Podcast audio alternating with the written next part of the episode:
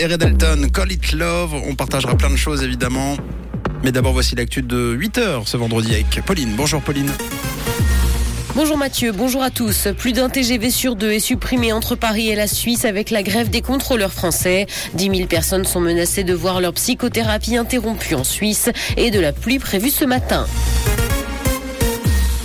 Plus d'un TGV sur deux est supprimé entre Paris et la Suisse avec la grève des contrôleurs français. À cause du mouvement social en cours, plus de 30 TGV Lyria seront à l'arrêt ce week-end.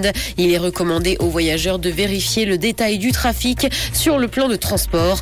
Dans le détail, 11 trains doivent être annulés aujourd'hui, tandis qu'une dizaine le seront demain. Une mesure de compensation exceptionnelle à hauteur de 200% a été mise en place par la SNCF. 10 000 personnes sont menacées de voir leur psychothérapie interrompue en Suisse et ce dès le 1er janvier prochain parce que plusieurs caisses d'assurance maladie ne veulent plus rembourser les traitements effectués par les psychologues en formation. Environ 1500 thérapeutes vont donc perdre leur emploi selon la Fédération suisse des psychologues. La situation est d'ailleurs jugée préoccupante. 15 minibus autonomes sont attendus à Genève dès 2025.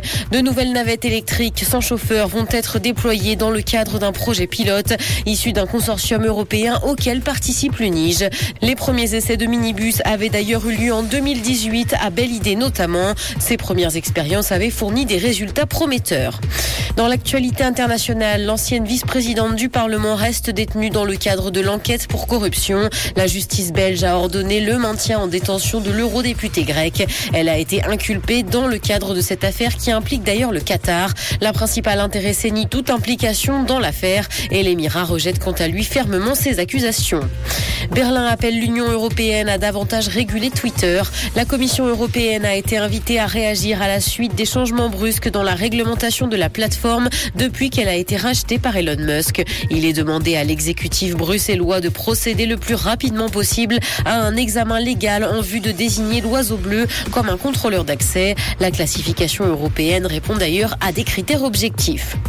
Divertissement, une saison 3 de validé pourrait voir le jour en 2023. Le directeur général des antennes du groupe Canal Plus a laissé entendre qu'il souhaitait que la série de Franck Gastambide revienne. Ce dernier partagerait d'ailleurs son souhait. Les deux premières saisons avaient cartonné sur la plateforme et le réalisateur attendait d'avoir une véritable histoire à raconter pour la saison 3.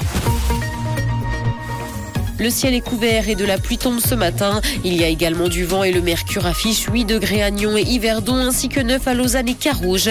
Bonne matinée à tous sur Rouge. C'était la météo, c'est Rouge.